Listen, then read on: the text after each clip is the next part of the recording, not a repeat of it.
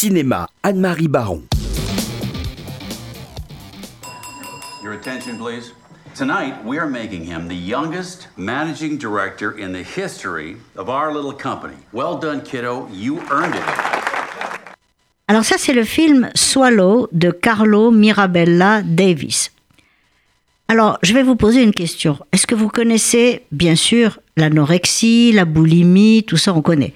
Mais est-ce que vous avez déjà entendu parler du pica? Du pica? Oui. Non. C'est un trouble du comportement alimentaire qui se caractérise par l'absorption compulsive d'objets de toutes sortes, billes, clous, poignées de terre, etc. Alors, on sait que chez les petits enfants, c'est normal, ils avalent tout ce qu'ils trouvent. Mais à partir de deux ans ou trois ans, là, ça devient pathologique. Il faut s'inquiéter. hein. Et quand c'est chez l'adulte, alors là, vraiment, c'est très inquiétant. Et c'est le thème du film Swallow, en américain euh, avalé, hein, de Carlo Mirabella Davis avec Haley Bennett. Il décrit les symptômes de Hunter, une jeune femme qui semble mener une vie parfaite aux côtés de Richie Conrad, son mari, qui vient de reprendre la direction de l'entreprise familiale. Donc, belle famille, riche, enfin tout. Mais à partir du moment où elle tombe enceinte, à la grande joie de son mari, de tout le monde, elle développe le pica, mettant ainsi en danger son enfant et elle-même. Elle avale tout ce qui lui tombe sous la main. Richie et ses parents décident alors de faire surveiller ses moindres faits et gestes pour éviter le pire, le pire qui serait, à leurs yeux, qu'elle porte atteinte à la lignée des Conrad. Le cinéaste part à la recherche des causes de cette étrange et incontrôlable obsession. J'ai beaucoup aimé Swallow, film d'une sobriété remarquable qui, par de très longs plans fixes, fait le portrait d'une femme objet qui s'ennuie tellement dans le rôle de mineure auquel son mari l'a confinée qu'elle ingère des objets qui lui ressemblent. On souffre pour elle, mais comme on la comprend de vouloir échapper à sa cage dorée? Blake, choisissez un homme, prenez votre pactage. J'espérais que ce serait une bonne journée. L'espoir, c'est dangereux. Vous avez un frère au deuxième bataillon. Oui, mon général.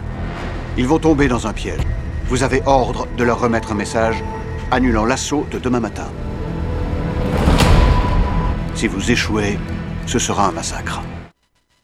Alors Sam Mendes, le cinéaste d'American Beauty, a réalisé avec 1917, dont on vient d'entendre un extrait, un film en hommage à son grand-père, Alfred Mendes, engagé à 19 ans dans le corps d'armée britannique.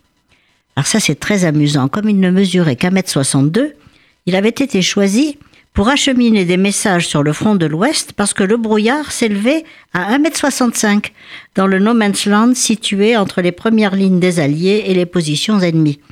Il lui était donc facile au jeune Mendes de passer inaperçu. Son petit-fils a mis en scène deux soldats qui, en avril 1917, reçoivent l'ordre de traverser les lignes ennemies pour porter au général Mackenzie une lettre capitale de l'état-major pour annuler une offensive prévue à l'aube pour éviter un piège. Les Allemands, retirés derrière la ligne Hindenburg renforcée, attendent tranquillement que les Alliés, pensant qu'ils ont fui, s'avancent à découvert pour les décimer. C'est un épisode crucial des grandes batailles de 1917 qui opposèrent l'armée britannique, l'armée canadienne et des renforts de l'armée française à l'armée allemande. Sur le plan technique, le film est un exploit. Le tournage est axé sur quelques plans séquences de très longue durée. La marche des deux soldats Schofield et Blake, dont le cinéaste adopte les points de vue, donne lieu à des scènes terribles dans les tranchées alliées remplies d'hommes vivants et morts, de chevaux morts, dans les galeries et des tunnels minés par l'ennemi ou des villages en feu, selon la politique de la terre brûlée pratiquée par les Allemands en se retirant. Mais si la guerre est ici montrée dans toute son horreur, son réalisme ne nous bouleverse que parce que le cinéaste rejoint les grands mythes. Le messager grec qui aurait couru de Marathon à Athènes pour annoncer la victoire contre les Perses après la bataille de Marathon en 490 et qui serait mort après avoir délivré son message.